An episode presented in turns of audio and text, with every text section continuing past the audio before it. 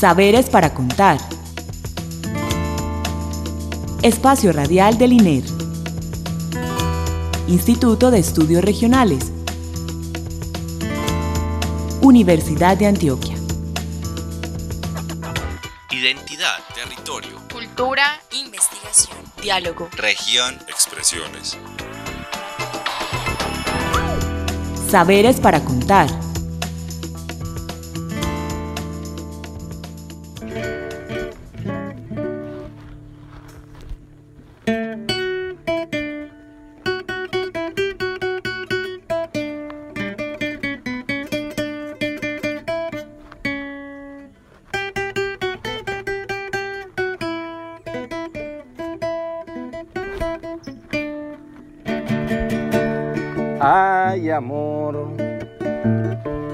No te traje flores porque no encontré, pero te traje unas yucas que son una belleza. Buenas noches, bienvenidos una vez más a esta nueva emisión de Saberes para Contar, programa radial del Instituto de Estudios Regionales de la Universidad de Antioquia, iniciativa sonora que pretende poner los territorios y los saberes en diálogos para la producción de conocimiento pertinente, crítico y transformador. Se dirige a usted Nelson Ramírez, comunicador del INER. Les recuerdo que Saberes para Contar se emite por los 1410 de la M en todo el Valle de Aburrá. En las subregiones se emite por el FM de la siguiente manera. En Urabá por los 102.3, en el Bajo Cauca por los 96.3, en el Magdalena Medio por los 94.3, en el suroeste por los 100.9 y en el occidente por los 90.6. También para los que de pronto tienen más facilidad de acceder a un computador, pueden escuchar el programa a través de la página web de la Universidad de Antioquia. Ahí facilito van a encontrar el enlace para escuchar no solo pues eh, este programa, sino toda la programación de la emisora cultural Universidad de Antioquia. Quien a propósito agradecemos a Beatriz Elena Mejía Mejía, la directora de la emisora, y a nuestro compañero Víctor Enrique Guarnizo Zavala, que es nuestro apoyo técnico en la grabación de este programa. Él lo hace muy amablemente desde el municipio de Andes. Ve alistando motete porque te vienes conmigo. También quiero saludar desde la distancia a mi compañera de misión, la profesora Isabel González Arango. ¿Cómo estás, profe? ¿Cómo va la vida? Hola Nel, eh, hola Víctor, bueno, hola a nuestros oyentes. La vida va bien, por lo menos hay mucha salud y bueno, y con mucho ánimo de comenzar esta nueva emisión de Saberes para Contar. Quiero pues como enviarles así como un saludo súper cariñoso a las personas que hoy nos están escuchando desde sus lugares, los sitios de trabajo, en fin, donde sintonizan la emisora de la Universidad de Antioquia. Para hoy tenemos una invitada muy especial que nos va a contar de la iniciativa UDA Responde al COVID y específicamente pues desde el proyecto del Observatorio Ruralidad y Paz en contextos de pandemia y pospandemia. Bueno, primero que todo les presento a nuestra invitada, ella es Eulalia Hernández Ciro. Quizá algunos ya la conocen, ya reconocen su voz, pues ha estado en otras oportunidades en el programa conversando de otros temas.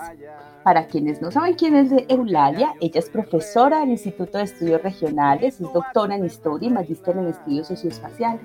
Eu, como le decimos cariñosamente en el INER, ahora nos va a conversar y nos va a contar del trabajo de coordinación que está haciendo con justamente el Observatorio de Ruralidad y Paz, un proyecto que además se hace desde el grupo de trabajo de análisis de riesgos e impactos en los territorios, el proceso de paz y otros procesos sociales de la iniciativa UDA Responde al COVID.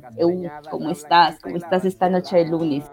Buenas noches Isabel, Nelson y Víctor, no, muy contenta de la invitación al programa y todo va bien también, muchas gracias. Qué bueno que estás aquí con nosotros de nuevo. Vacas preñadas, la blanquita y la balsena. Cómo pintan las vainas, todo está bien. Se está yendo. Eu, contanos un poco para empezar, como esta gran iniciativa de la universidad responde al COVID y cómo surge este proyecto y los objetivos que tiene el Observatorio de Ruralidad Paz para que entremos de una vez en materia, porque hay mucho que contar de lo que se ha hecho desde el año pasado hasta ahora. Listo, claro que sí, Isa. Bueno, no, yo creo que el año pasado, en el 2020, en marzo, la pandemia nos cogió a todos pues un poco como fuera de base pero desde la Universidad de Antioquia, específicamente desde la Vicerrectoría de Investigación, creo que se actuó muy pronto a propósito de cuáles podrían ser los aportes de la universidad para afrontar la pandemia, ¿cierto? O sea, como reconociendo todos esos saberes del área de la salud, del área de la medicina, de la microbiología, pero también de las ciencias sociales, de educación, de nutrición, bueno, como considerando toda esa potencia que tiene la Universidad de Antioquia en su quehacer. Entonces, desde la Vicerrectoría de Investigación en marzo de 2020 se empezaron a conformar unos grupos de trabajo interdisciplinarios, interfacultades, que eso es otra cosa muy interesante a propósito de, bueno, ¿qué vamos a hacer con la pandemia? ¿Qué puede hacer la Universidad de Antioquia para responder al COVID?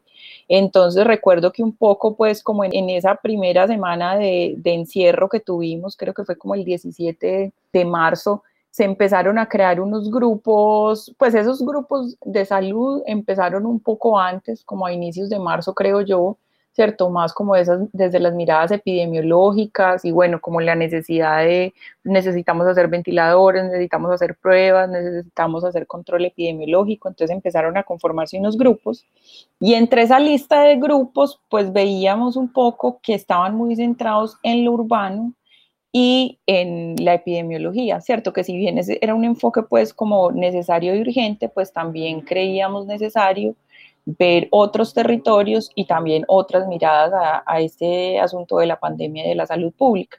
El grupo de análisis y riesgos de impactos en, los territorios y en el proceso de paz surge como en, en ese sentido y lo conformamos pues profesores, investigadores y estudiantes de varias dependencias y con un énfasis especial en llamar a los profesores y estudiantes de las seccionales. Entonces, por eso, pues estamos de la Facultad de Educación, de Enfermería, en la Facultad de Ciencias Económicas, desde el Instituto de Estudios Regionales, pero también desde la seccional de Orabá y desde la seccional de Oriente. Que además es en los lugares donde, digamos, se ha desarrollado, espero que sea es una primera fase de ese observatorio, ¿no? Porque yo creo que esto va ha sido como muy productivo el trabajo que han hecho desde el grupo. además, cuando vos nos hablas como de estos profes, de las facultades que están integrando el grupo, se empiezan a tener también unos temas que dan como unas rutas grandes metodológicas, que es como salud colectiva, conflicto y paz, educación, productividad y soberanía alimentaria. Contanos un poco como también esto, cómo se va articulando, quiénes se van encargando de eso, cómo ha sido ese trabajo también como interfacultades que vos llamabas como tal la atención al principio, para responder una pregunta que me parece que es como central y, y que es esa, cómo las comunidades rurales y campesinas, vamos, están enfrentando esta pandemia desde distintos lugares, pues desde ser campesinos, afros, indígenas, excombatientes, pues como que eso creo que es como una pregunta muy transversal o pues como central para el observatorio, ¿cierto? Sí, gracias Isa. Bueno, y uno de los integrantes también importantes que se me olvidó mencionar del observatorio son como diversas organizaciones y corporaciones que tienen asiento en el territorio, ¿cierto? Que eso eh, desde el inicio, por ejemplo, nos está eh, acompañando la corporación académica SEAM, que tiene asiento en Marinilla, y otras organizaciones sociales y comunitarias. De hecho, también por eso fue el foco en Oriente y en Urabá, porque fue en estos territorios donde los profesores que participamos en el proyecto teníamos como una experiencia previa y un contacto cercano. Entonces, esos primeros meses de no poder hacer trabajo de campo, de no poder salir, pues ese contacto previo era como muy importante, ¿cierto? Entonces, por un lado, fue muy importante como esas relaciones previas y ese conocimiento de los territorios que teníamos. Y por el otro también, entonces, los temas que mencionaste un poco, el primer tema es salud colectiva, ¿cierto?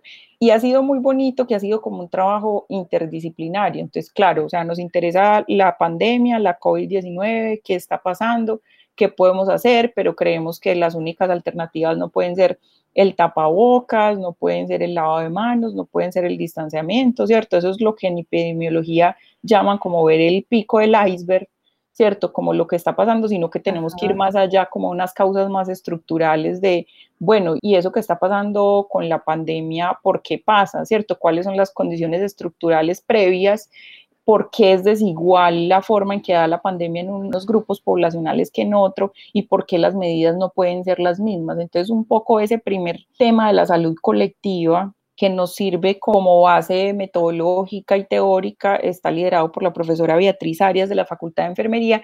Y ahí, por ejemplo, en esa línea estamos el profesor Alderis Gutiérrez, que es economista, y yo que soy historiadora. Entonces, si bien no sabíamos del tema de la salud colectiva, pues empezamos como a, a estudiar del tema y creo que hemos hecho pues un trabajo complementario interesante, incluso hemos propuesto como un modelo que incluye también la, la, variable del tiempo para analizar como qué está pasando en la pandemia, qué ha pasado antes y qué puede pasar después, ¿cierto? Entonces un poco esas líneas obedecen como al, a la formación de los profesores y los estudiantes que estamos en el observatorio, pero que también son como puntos claves. Entonces, claro, está salud colectiva, que es como transversal, está el tema de productividad y seguridad alimentaria, ¿cierto? Vimos que esa mirada a la seguridad alimentaria fue muy importante en los primeros meses, se realizaron trueques campesinos, se activaron redes de biocomercio, muchas personas que no tenían producción de pan coger sembraron, ¿cierto? O sea, se dio como otra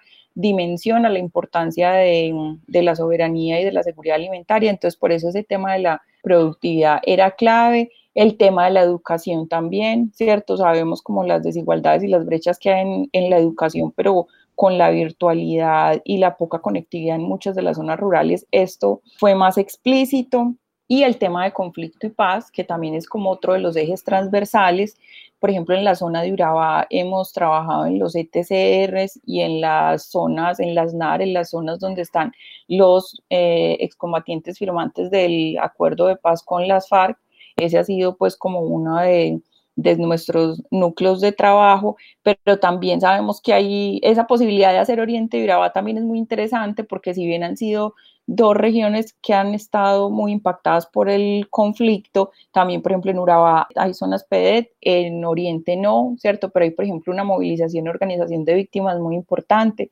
Entonces, creo que también esa mirada a esas dos regiones nos permite hacer una, una mirada comparada y en esos temas que creemos que son, pues, como cruciales, pues, en este momento. Eu también veo que están trabajando como por sus grupos, porque esto es un tema súper amplio, ¿cierto? Entonces, vos nos hablabas un poco como de quiénes están conformando el grupo de salud colectiva, aunque me dices que es una mirada más transversal, pero entonces, ¿qué otros profes y están trabajando y un poco como ver es si en, en Urabá y en Oriente están trabajando las mismas líneas o, o hacen unos énfasis, es como un estudio comparado, ¿cómo han abordado un poco este diálogo entre esas regiones? Sí, estamos trabajando como todos los temas en las dos subregiones. Pues eso es como, es un tema amplio, pero también ese cambio como de escala de observación depende como el tema que trabajemos y también como el contacto con las organizaciones que tengamos. Entonces, si bien hay unas dinámicas por líneas temáticas, también hay una dinámica de trabajo de todo el grupo, ¿cierto? Con los, las jóvenes investigadoras, que unas de la seccional de Orabá y otras de la seccional de Oriente, pues Juliana Montoya es estudiante de la licenciatura en Ciencias Sociales de la seccional de Oriente y Mayra es estudiante de Desarrollo Territorial de Urabá. ¿Cierto? También tenemos pues como profesores de las seccionales. Solo decir que sí, o sea, hay unas líneas de trabajo donde profundizamos en unos temas por los intereses y por los conocimientos de cada persona, pero también hay unos debates muy interesantes generales. Por ejemplo, hace poco tuvimos un taller dirigido por la profesora Olga Jaramillo sobre comprensiones sobre lo rural. Como cada uno tiene formaciones y trayectorias distintas, eh, entonces era importante, bueno, ¿qué vamos a entender como rural, como lo rural y como las ruralidades en nuestro observatorio? Y qué puntos en común tenemos y qué puntos de debate, porque hay compañeros que son ingenieros ambientales, otros que son pedagogos, otros que tienen experiencias en planeación del ordenamiento territorial, otros son sociólogos, otros son antropólogos, han trabajado el, el asunto del género, otros de lo étnico, y desde ahí, como discutimos para saber, bueno, considerando esto, qué es lo que queremos que sea las líneas del observatorio. A las personas que recién se integran a esta conversación, les contamos que estamos con Eulalia Hernández Ciro, quien nos está compartiendo acerca de uno de los proyectos de la estrategia de la Universidad Responde al COVID. Y vamos a hacer una pausa y en un momento regresamos. Ay, amor, ya parió la puerca de la que te hablé. Saberes para contar. Espacio radial del INER, Instituto de Estudios Regionales, Universidad de Antioquia. Identidad, territorio, Cultura, investigación, diálogo. región, expresiones. Saberes para contar. Lunes a las 8 de la noche. Emisora cultural, Universidad de Antioquia. Hola, regresamos a Saberes para Contar. Hoy nos acompaña la profesora e investigadora Eulalia Hernández Ciro, quien nos conversa acerca de la iniciativa La ODA Responde al COVID-19, específicamente del Observatorio Ruralidad y Paz en contextos de pandemia y pospandemia. Bueno, Evo, hablemos un poco de los resultados que hasta el momento han tenido durante el desarrollo del proyecto de lo que ha sido el año pasado y lo que va de este 2021 específicamente lo relacionado con los procesos de construcción de paz y el reconocimiento de los derechos campesinos. ¿Cómo les ha ido en esa parte? Sí, bueno, Nelson, creo que antes de contar como esos primeros logros, creo que es contar como qué hemos hecho, ¿cierto? Porque hemos, como qué actividades hemos hecho. Iniciando hicimos un mapeo participativo en, en abril y mayo con organizaciones y familias campesinas de Oriente y Urabá que hicimos de manera remota ¿cierto? A través de formularios de Google, pero también a través de llamadas telefónicas, porque nos interesaba mucho saber cómo estaban, qué estaba pasando y qué apoyo necesitaban desde la universidad, ¿cierto? Saber cómo estaban afrontando la pandemia. Hicimos también varios conversatorios también con líderes y organizaciones de las regiones porque nos interesaba como poner en común esas experiencias Hicimos rastreo de información estadística, por ejemplo, del Instituto Nacional de Salud. Desde el Grupo de Salud Colectiva hicimos ya un artículo, por ejemplo, donde hicimos un balance de esa información estadística de cómo ha estado la pandemia en, en Urabá, ¿cierto? ¿Cuándo fue el primer contagio? ¿Cuál es la relación de contagio y muerte por población, ¿cierto? Pero más allá de esas cifras y esos datos, ¿qué es lo que hemos estado escuchando cotidianamente y constantemente? Nos interesaba también como explorar un poco en esas particularidades regionales que era importante tener en cuenta a la hora de, de mirar qué podíamos hacer, ¿cierto? Por ejemplo, en el caso de Urabá, la diversidad étnica, y las relaciones globales, tanto por los migrantes como por la construcción y la presencia de multinacionales, la agroindustria, por ejemplo, un municipio como apartado nunca paró completamente porque las bananeras siempre estuvieron abiertas y eso fue lo que movilizó la economía. Entonces, bueno, por ejemplo, ahí cruzamos información estadística, revisión documental, algunas entrevistas y actividades que hicimos remotas y nos, nos atrevimos a hacer unos primeros balances y estudios sobre el panorama de la pandemia en ese año. Y también en marzo de este año pudimos hacer como una fase de, trabajo de campo, pues después de, de, construir protocolos de bioseguridad, de pedir varios permisos, de, de una programación pues minuciosa. Creo que, que, uno de los logros centrales para mí, pues que lo pienso ahora, es, fue haber vuelto a los territorios, fue haber vuelto a conversar con esas organizaciones. Creo que se estaba demandando mucho la presencia de la universidad. Incluso nos decían, es que sentimos que la pandemia es una excusa, como ya la economía está abierta, hay muchas cosas abiertas desde el año pasado, desde octubre, desde septiembre, y por qué la universidad no había vuelto, si la presencia de la universidad es muy importante. También la formación de jóvenes investigadoras de, de las regiones, también ahora tenemos varios estudiantes del semillero conexos de Urabá integrados a las dinámicas y tenemos varios estudiantes de práctica pedagógica de la Facultad de Educación que también pues como integraron sus actividades al observatorio. Entonces yo creo que ahí la formación ha sido muy importante. Hemos hecho pues varios artículos académicos que están en, evaluación. En el libro, por ejemplo, de salud pública, de la Facultad de Salud Pública, ahí sometimos varios artículos a consideración hemos tenido varios conversatorios donde hemos interactuado también con funcionarios públicos y allí, por ejemplo, otro de los logros que yo creo es que nosotros decimos no hay estadísticas diferenciadas para las zonas rurales, o sea, en cuando uno revisa las, las estadísticas de contagios, no está ese enfoque diferencial y tampoco étnico, que sería muy importante para conocer cómo, qué ha pasado con la pandemia diferencialmente, valga la redundancia. Entonces, en un conversatorio donde estaban funcionarios de la gobernación, eh, alguno dijo, claro, pues que no sabía por qué no tenían esos, esa información diferenciada que iban como a, a tratar de elaborarla, ¿cierto? Entonces, creo que los logros del observatorio van desde la, la, posibilidad pues de discusión de estos temas en ámbitos académicos, en la cercanía con las organizaciones. Ahí ha sido muy importante también como la visibilización de las redes de biocomercio. En Oriente hay una red de biocomercio que mm, volvió a resurgir también el año pasado con la pandemia. Para allá iba, también te iba a preguntar acerca de eso, que, que me, me, parece muy interesante esa propuesta y que me gustaría que la ampliaras un poquito más, que es ese tema de las redes de consumo solidario y responsable que nos contaras un poquito qué es el trabajo con esas redes y ellos qué hacen y cómo se vinculan pues como con este proyecto.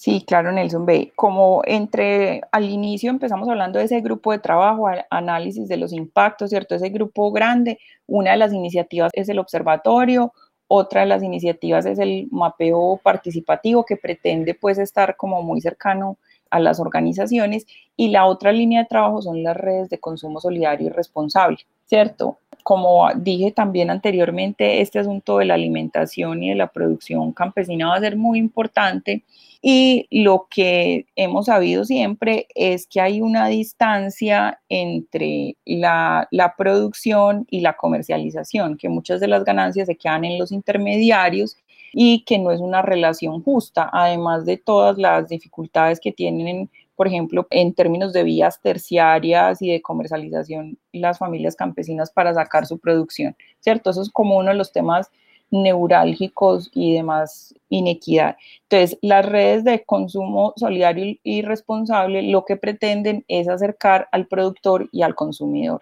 ¿cierto? Como en una relación de dos vías, entendiendo como que así como incentivando pues también la producción agroecológica, sin químicos, pero también concientizando al consumidor que es diferente comprarle a una familia campesina directamente que ir al supermercado, ¿cierto? Porque uno a veces en un supermercado encuentra de todos los productos al mismo tiempo, pero a veces según como la zona productiva hay cosecha en unas épocas y en otras no, ¿cierto? O sea, que tanto para ser como productores como para ser consumidores responsables es todo un trabajo pues de político, si se quiere, ¿cierto? Entonces, lo que buscamos desde, esta, desde estas iniciativas es acercar a los consumidores y a los productores. Entonces, ya hay redes de comercio, por ejemplo, esa que les cuento, esa red de biocomercio en Oriente lleva varios años y uno lo que hace es que hace un pedido de canastas o de varios alimentos semanalmente o quincenalmente, pues si te llegan un día específico a la semana, ¿cierto? O sea, es como, hay unas redes pues ahí también lideradas por organizaciones, hay procesos de agroecología muy interesantes. Y en Urabá estamos en un pequeño proyecto piloto de impulsar esas redes de consumidores responsables dentro de la seccional de Urabá, porque sabemos que entre los profesores universitarios, el personal administrativo y los estudiantes hay un grupo potencial de consumidores en Urabá, ¿cierto? Pensando ese consumo como un acto político. Por ejemplo, hace unos años San José de Apartado, que es un corregimiento de Apartado, era la despensa agrícola de Urabá, pero eso ha cambiado incluso nos han contado que muchas veces los productos llegan hasta Medellín a la mayorista y vuelven y se van a Urabá, ¿cierto? Entonces la pregunta es, ¿eso por qué pasa? ¿Cierto? ¿Quiénes son los que eh, ganan en esa cadena de comercialización que siempre son los intermediarios y por qué si hay una zona agrícola tan importante con, con varios climas como es San José Apartado, ¿por qué no incentivar a que sea esa la despensa agrícola de Urabá, ¿cierto? Entonces, bueno, como concientizarlos un poco de cómo se producen los alimentos, cuáles son los saberes tradicionales, hay frijoles cultivados de otra manera que no se cocinan de la misma manera que los que uno consigue en el supermercado y entonces también hay que saber ahí otras técnicas de cocina, bueno, o sea, es como todo un, un proceso de incentivar ese conocimiento doble vía de las familias campesinas y los consumidores. ya como para ir cerrando pues como todo este tema, el observatorio y específicamente el grupo de análisis de riesgos e impactos en los territorios continuará su trabajo. Cuéntanos bien este año, ya en este segundo semestre que viene, específicamente de pronto qué se va a hacer, si ya nos puedes ir adelantando algo o qué están haciendo en estos momentos. Sí, incluso la idea, pues, es este primer año del observatorio lo tomamos como una fase exploratoria, ¿cierto? Porque sabemos que en el medio también funcionan otros observatorios, pero lo que queríamos mucho era como a partir de esa cercanía con las organizaciones, pensar cómo podría funcionar un observatorio de la Universidad de Antioquia en temas de ruralidad, que una de las cosas que haga es que ponga a dialogar al interior de la universidad esas iniciativas de formación de extensión y de investigación que hacemos en ruralidad, porque a veces vemos que ciencias agrarias hace una cosa, educación hace otra cosa, el Instituto de Estudios Regionales hace otra cosa, y a veces son como ideas sueltas, entonces el observatorio quiere funcionar como integrador al interior de la universidad, pero también quiere tejer y afianzar vínculos con las organizaciones sociales que también tienen una experiencia muy importante y ellos son como una parte integrante vital del observatorio, ¿cierto? Ahí estamos pensando en la figura de investigadores comunitarios, de investigadores campesinos, entonces, inicialmente el tema central ha sido la pandemia y la pospandemia, pero también, pues a partir de esos dos ejes de trabajo de la ruralidad y paz, pues creemos que también ahí se abren otras ventanas de trabajo que esperamos seguir eh, afianzando en estos últimos meses que nos quedan del observatorio de esta primera fase. Eu, bueno, nos, nos dejas con muchos temas, pero antes de despedirnos y antes de iniciar esta despedida, Cuéntales a los oyentes dónde pueden escuchar los productos que se han creado en el observatorio, que sabemos que no han sido pocos, y les comentes dónde los pueden encontrar para las personas interesadas también los puedan escuchar y puedan ahondar un poquito más en este tema. Listo, pues sí, en el canal de YouTube del Instituto de Estudios Regionales, ahí tenemos la serie de podcast que estamos haciendo, que hemos hecho, que se llama Voces de la Pandemia desde las regiones. Ahí ya van a encontrar los dos primeros podcasts que tenemos y en el transcurso de estas semanas siguientes estaremos subiendo los otros. Y también tenemos los conversatorios, varios de ellos han quedado grabados, entonces ahí lo pueden consultar y tenemos un micrositio que está en construcción, alojado en la página web del Instituto de Estudios Regionales también, que se llama Observatorio Ruralidad y Paz. Entonces la idea es que ahí también vamos a ir incluyendo toda la información sobre qué es el observatorio, quiénes somos, va a tener una sección de biblioteca, de diálogos, donde ahí la idea es recoger como esas voces desde las organizaciones, vamos a tener ahí enlace también a la producción académica y a los artículos de divulgación que tenemos, entonces es a, través del canal de YouTube y de la página web del Instituto de Estudios Regionales, ahí están alojados para los que quieran conocer más de nuestro observatorio y también tenemos un correo electrónico que es territorio COVID-19 que también ahí nos pueden escribir. Súper. Y yo le agregaría, aunque sé que la profesora Isabel enseguida lo va a mencionar, el correo de comunicaciones del INER, porque también nos pueden escribir por ahí cualquier duda, nos escriben comunicacionesiner.udea.edu.co. Bueno, Eu, como siempre será un placer conversar contigo y en nombre de todos te doy las gracias por compartir con nosotros y los oyentes de esta iniciativa tan poderosa que adelanta la Universidad de Antioquia y más con la participación de nuestro instituto ahí eh, a través tuyo y a través de los otros profesores del INER, como es Andrés, en fin. Muchas gracias por estar con nosotros la noche de hoy y espero que la hayas pasado bien. Bueno, no, muchas gracias, muy interesante y amena esta conversación. Muchas gracias por el espacio. Bueno, muchas gracias, Eu, y a nuestros oyentes también les agradecemos por acompañarnos la noche de hoy. Esperamos que les haya gustado este tema y tengan como los ojos y los oídos atentos a seguir como rastreando qué pasa con estos proyectos que desde la Universidad de Antioquia se están desarrollando. Les agradecemos nuevamente a la emisora cultural de la Universidad de Antioquia por este espacio y a Víctor Enrique Guarnizo Zavala por el soporte técnico. Floreció el matarrato. Recuerden pues que nos pueden escribir al correo que Ya les decía Nelson, el de comunicaciones Para nosotros es súper importante saber quiénes nos escuchan, así que les agradecemos mensajes, preguntas, sugerencias.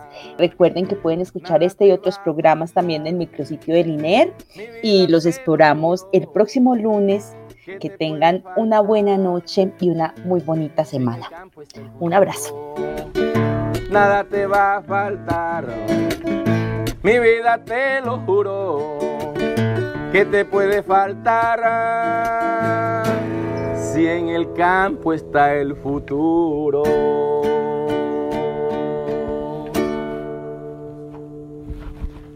Y ahí estaba la puerca también. Saberes para contar. Espacio Radial del INER. Instituto de Estudios Regionales. Universidad de Antioquia. Identidad, territorio, cultura, investigación, diálogo, región, expresiones. Saberes para contar